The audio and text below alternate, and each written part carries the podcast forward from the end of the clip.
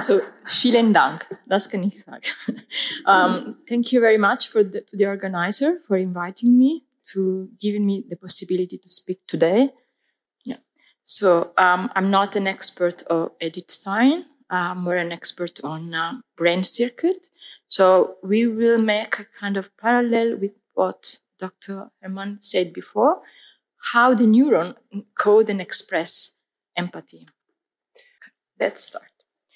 Um, so let, we, we can begin with something very general. How the interest in science in mind has been since the beginning of the world, say. So at the very beginning, people thought that the intellect and the cognition reside on the heart. And this is quite easy to understand. You feel the beating of your heart when it's an emotion, but of course you don't feel the brain in a way. And so there was also a big dispute over perception and learning. So how do we learn something about our world? Is because we receive stimuli from the, this world or is something like Platon thought is perfect, something that resides in a different world. Um, and then, you know, slowly um, scientists take a bit of part, part of this discussion and they start doing behavior experiments with animals. What animals or so humans. So at the beginning, there was this idea there is a stimulus, there's a black box, and out of this black box, a response will come. It's like when you turn on the light. I push the button, the light is on. But then slowly people understand this is, is not so it's simplistic. How really this functions? So the idea here is that it's a bit more complex and all the function that we can think like is thinking, decision making, emotion are all processes within this black box. So the stimulus come in, which means there is something going on, and then the response is the fruit of this decision or this is cooperation of brain structures. And this is one of the last theory. This is really a relationship that guide every process in the brain. There is no one structure that is involved, but many different playing its own role. And at the end, is like something like in, in physics you have is the vector, the response. So they, everyone express something and in the end is the majority that makes final decision on working, thinking and memory mm-hmm. retrieval. And so one of the scientists that have a lot of roles in this is Donald Hebb. This is her name. And he made this clear that the cognitive processes are you know, carried on by brain circuit. It's not just one cell or one mm-hmm. structure. And how does it happen? It's like you have a highway and you, you're build more highways so that you can connect more regions that are then able to cooperate and to express function. After all this, is this anything in the brain that can tell us there are circuits that actually can express empathy? And before we go ahead, I'll just give you a bit of lectures of what is the small entity in the brain that we call a neuron. And as you can see here, this structure has a center here, which is like the integration part of the cell. It's the soma of the das cell. Das ist das Soma oder Zellkörper. Yeah. Then we have these dendrites that that are like antennas that captures all the signals that are in, in the environment and drive into the soma. Information will come from different cells that will all integrated in the soma. At the end, the final answer will be driven through the axon, which is here, to other cells. So you can think already this is a relational structure. You receive something from the environment, integrate, and send a message to the rest of the brain. And here, here is just, you know, how it's really in reality. Many different neurons are overlapping or integrating. You see here this axon, oops, is going, uh, there is an axon here that goes, mm, I will indicate by hand here. Mm-hmm. And while it's going, it's making contact with many different cells delivering the message.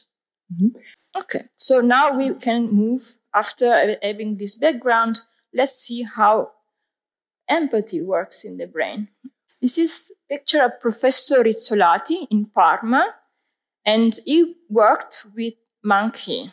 It was they were studying how motor function is expressed, how the, the neurons work to produce a motor action. Mm-hmm. And then years later, they ask you, what, what did you understand? And you say, we have discovered how to put yourself in the shoes of others. But to do this, I will let him actually describe the experiment. Anyways, there is this monkey that is grasping. Um, yes. So the video will show that there is a monkey that is trying to, to take something to eat. And there are electrodes that are recording the activity of the brain. So you see, you can, you could hear a discharge, a sound whenever this neuron is active and is sending those messages that we were take, talking before. And then it was very, at a certain point, they stop it and they have a break in the lab. They, they, they stop it, they have a break in the lab and you know, the scientists start taking an apple and eat. And the machine was on, still recording the activity of the neuron of the monkey. And what they, they hear was the same sound. So the neuron was not only active when the monkey was doing the motor action of eating, but also when he saw something else doing exactly the same action that he knew how to do. So this is very important. This is not just a general way of functioning. The neuron can fire or can be active when it's some action that we already know that we have done by ourselves. Mm-hmm. So of course, if there was another example, for example, when you to- see someone else playing football, because if someone has already learned how to play football, you will have a different kind of encoding of this um, this action is high that I never I never played, for example. Mm-hmm. Okay, so these are just as scientists like to present their, their data uh, are figures with you know this, the, the activity that you see here are like these neurons. Each one of these small dots are a, the word that an, a neuron is saying to uh, to the other you know to the environment actually, and you can see that here is in a graph. As soon as the monkey makes the action, there is an increase in the activity of this neuron. You can see that when the monkey does the action of grasping, mm-hmm. at first, here in something in the, in the table, there is an increase in activity and this kind of Gaussian shape. Mm-hmm. And this is still the brain of the monkey, but this time is when he's seeing that a human is actually taking to grasp. So it's a little less, but it's still quite active. That this we can skip because we already say. So now we go to something a, di- a bit different. And this experiment was also done, but this time with humans. So there are two tables set here. Uh. Yeah. So you have a, here a table on the left, right? On the left, where it's quite clean and the, someone is taking the cup, but with a very gross kind of um, activity. It's not, it's not a very precise. It's just as you see, the, the, the hand is taken not from the cup, from uh, the entire cup, not from with a precise. Um, while in the other one, the table is quite dirty, but the action is like is typical an action when you take a cup to to drink. And if you can imagine, these are kind of conflicting images because on the first one, when it's clean, you can imagine that someone is taking the cup to drink. While when it's dirty, you could imagine something, someone is taking the grab to clean up, like you would say in the first uh, pictures. Mm-hmm. And all this experiment was designed exactly to understand if an if um, mirror neurons is able to first, to understand and to code the intention that is behind an action. Again, recordings. But what then is very important is that mirror neurons can also help in understanding the intention. So help us to interact with the others and to decide if I want to be cooperative or if I want to be antagonizing some action of, of the others. And so another function is here. They are very important for imitation.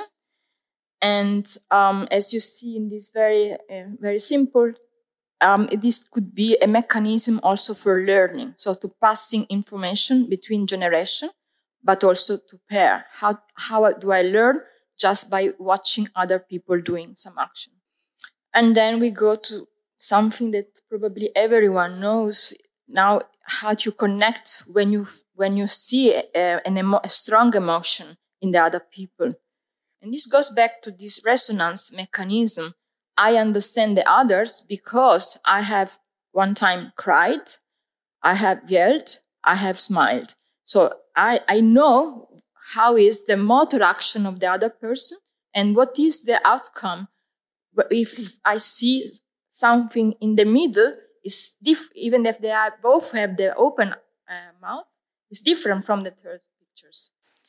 And so we go back to this guy that was yesterday actually mentioned, Theodor Lipps, that he said that the critical role of inner imitation of the action of others in generating empathy. From neurobiology, you can express this concept thinking at the first box that I was showing you, where different groups of neurons were connected, It's like once you feel, once you see someone else, these neurons will again reconnect and then will make, I will be conscious of the others because they are reproducing exactly the same path of activation. And again, here uh, about the, um, we understand other emotion because we can imitate and just briefly they activate exactly the same regions during understanding or during uh, when we feel the same emotion. So of course, um, when the, this all this study came out, there are many, many people that were skeptic. They did not believe that this could be as has been shown. You know, you criticize and think, I can't imagine because if you have something like that, it must be a neuronal substrate that is preserved across generation and across species. So the simple way to do that is then you you take some animals that are not so uh, they don't have developed um, cortical structure, for example, or everything. Yeah, so they they did this example where they have a mouse that is observing this observer, and the other mouse, the target, and they receive a mild foot shock to this foot. Of course, this is not pain, but of course, it's something that they don't like. Uh, and they put themselves in a very specific pose of the body, which is the correspondent of fights and um, this kind of a, yeah, mm-hmm. that uh, in humans are like. And they found that also the observer, as soon as he saw the target put, putting himself in this position, he went in exactly the same position, even if he did not experience any foot shock. Mm-hmm. So, so until now, we have not discovered any mirror neurons in mice, but that means that there are other mechanisms that is not just about mirror neurons. The brain is able to be empathic across many different mm-hmm. ways. And so this is really relevant for survival, for example. It's very a basic mechanism that helps species to survive just watching what your pair is going through. Okay, one last. This study is from uh, Professor Lamm, that is uh, actually working here in Vienna at the University of Vienna. He did a very interesting experiment. He chose two pairs, wife and husband or brothers and sisters again, he gave a very mild shock on the hand of one of these and the other was observing.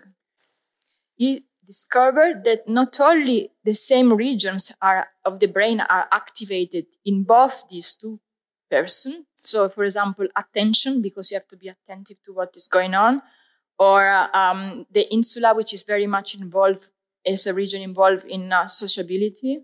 Also, the circuit of the of the, the pain circuit were activated equally in the two, even if the other person did not feel any physical pain. And this was also interesting by itself. I think. But then he made a further step and he gave paracetamol, which is a painkiller, to the observer. And he brought back the activity of the brain circuit. So this is really a physical. It's not just a thinking, but it's something that is physically Mhm. in- related to our brain. ja, Okay, and one last thing we mentioned that, of course, because some psychiatric disorders involve the deficiency in relate to the others, they discovered that in these people, the activity of the mirror neurons is also affected. Autistic and uh, schizophrenic, for example. mhm. And so they saw that in autistic, for example, the activity of the uh, mirror neurons is quite flat, as you can see there on the right. So that that means they are not uh, simply active; they are not responding to the stimulus. Almost finished. Now there is a slide to summarize. Do you want to do it okay. Mhm. one last remark. So at this point, now a question comes: Is all about mirror neurons? No, uh, because our brain is so complex, and is actually what comes out is again an expression of cooperation within different areas. It's more like this. So there are functions that probably one region is leading, but then it will be expressed only after a cooperation between different brain areas and different neurons. How all of this is coordinated is like when you are familiar with EEGs. So is the E- Entschuldigung, ich habe verstanden. EEGs, um, the, Mhm. is this that create the ground in which all neurons can speak and activate. They have, they are active at very precise time. And this is this precision that makes synchrony in the brain. To understand like these pictures is right nice. So once everyone goes in his own way, there is no synchrony. There cannot be um, um, activity, an activity that's been coordinated. Is rather in the other sections when everyone goes in the same direction, it creates a rhythm, and this rhythm helps in cognitive functions. And here we go back to the first slide. So it's not just about perceptions. It's also about being aware of the what was what is going on, Um, consciousness, and to make a decision to to decide what to do with what you what I am feeling, what I experience. To say in simple words, I could see someone that is suffering. I know that is suffering. I can decide what to do, how much I get involved, how much I stay aside, mm-hmm. if I, I help or if I go my, my own way. So to, to feel the others is not enough to be empathic, to express empathy. And I want to conclude with one, because all of us, we are not only, I mean, I'm, as a scientist, I will stop here, but also I'm a person of faith, so I can go a bit more ahead. And mm. I'm, I'm a member of the Focolare movement, so I've been experienced what is Chiara Lubich message about unity Und and relationship with among peoples. And in her vision, the, the model is the Trinity, is how the Trinity interact, where every time one is the Father and the other one is the Son, that makes the possibility to build this relationship. And especially when in the gospel we see this, what Jesus say in the prayer for unity, that can, we can be one as in the Trinity relationship, Jesus say, as I am in you and you are in me. So in this way, I mean, for us, the way in which really we penetrate the other people is through Jesus in a way. Because the Jesus das in me and this in the others, it, this is what makes me in a more spiritual way in a relationship with, with other people. Yeah, but I, I know that there are theologians that would talk tonight about, so I'm not very, but th- thank you. This is- was the last slide.